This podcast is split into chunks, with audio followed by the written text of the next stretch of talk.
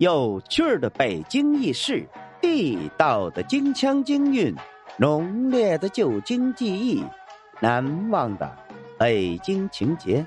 大家好，我是五环志哥，今儿咱们来聊聊炒肝的由来。您去庆丰包子铺吃饭呢，偶尔能看到隔壁桌上有一个人在吃一碗黑乎乎的粘稠状的食物，汤汁儿。油亮酱红，干香肥肠，让人忍不住也来一份尝尝。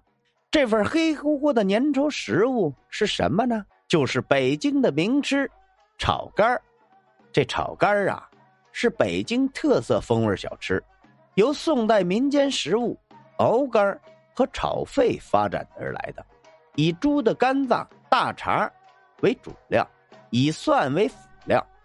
以淀粉勾芡而成，其味浓而不腻，稀而不泄，颇得北京人的喜爱呀。要说起炒肝那北京人几乎人人都知道啊。但说起其来历，很多人就开不了口了。这呀，要追溯炒肝的历史，要从清朝同治年间，前门鲜一口胡同的桂仙居，咱们开始聊起。当时啊，会仙居由三位姓刘的兄弟经营，主要经营白水杂碎生意。这三兄弟啊，都是非常勤奋的人，他们起早贪黑的干，一点儿也不敢偷懒儿。可这生意呢，就是不景气。于是啊，这三兄弟便商量着如何提升店铺的人气。在老大的提议下呀，他们决定改进白水杂碎的做法。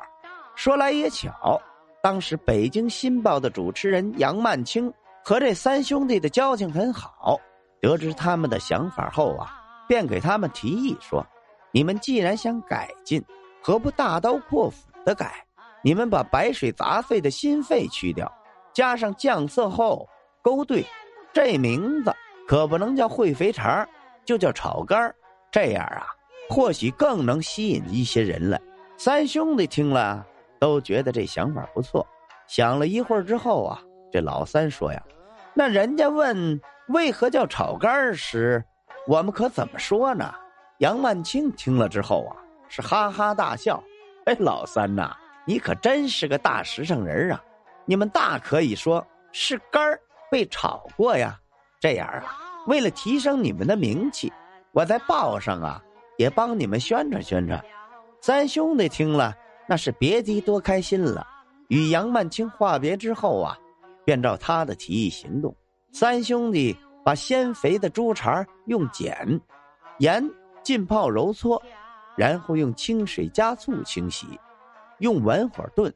等肠子烂熟之后啊，将其切成小段鲜猪肝则片成柳叶状的条在制作炒肝之前呢，他们先把佐料和口蘑汤做好。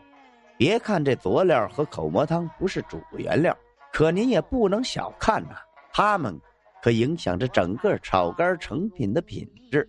他们先把锅温热，放油，把大料炸透，然后放入生蒜，等蒜黄时就放入黄酱，然后炒几下，蒜酱便做好了。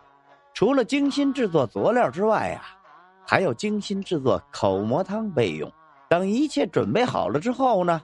就可以制作炒肝了。先将切好的熟肠段放入沸汤中，然后放入蒜酱、葱花、姜末和口蘑汤，之后放入切好的生猪肝马上勾兑，然后撒上蒜泥，这炒肝啊就做好了。汤汁晶莹透亮，猪肠肥滑软烂，肝嫩鲜香，清淡不腻，醇厚味美。会仙居的这炒肝一经推出，便吸引了众多顾客，便吸引了众多顾客，他们争相来买这炒肝不久，会仙居的名声在当地便是响当当的了。会仙居的炒肝出名之后呢，京城的各大饭店、各个小吃店也跟着做炒肝的生意。随着岁月的流逝，炒肝啊，发展成为京城的一大名吃。流传到了现在，好了，今儿咱们关于炒肝的由来，咱就聊到这儿。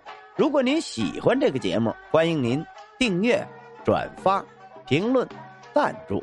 您的支持就是我前进的动力。咱们下回再见。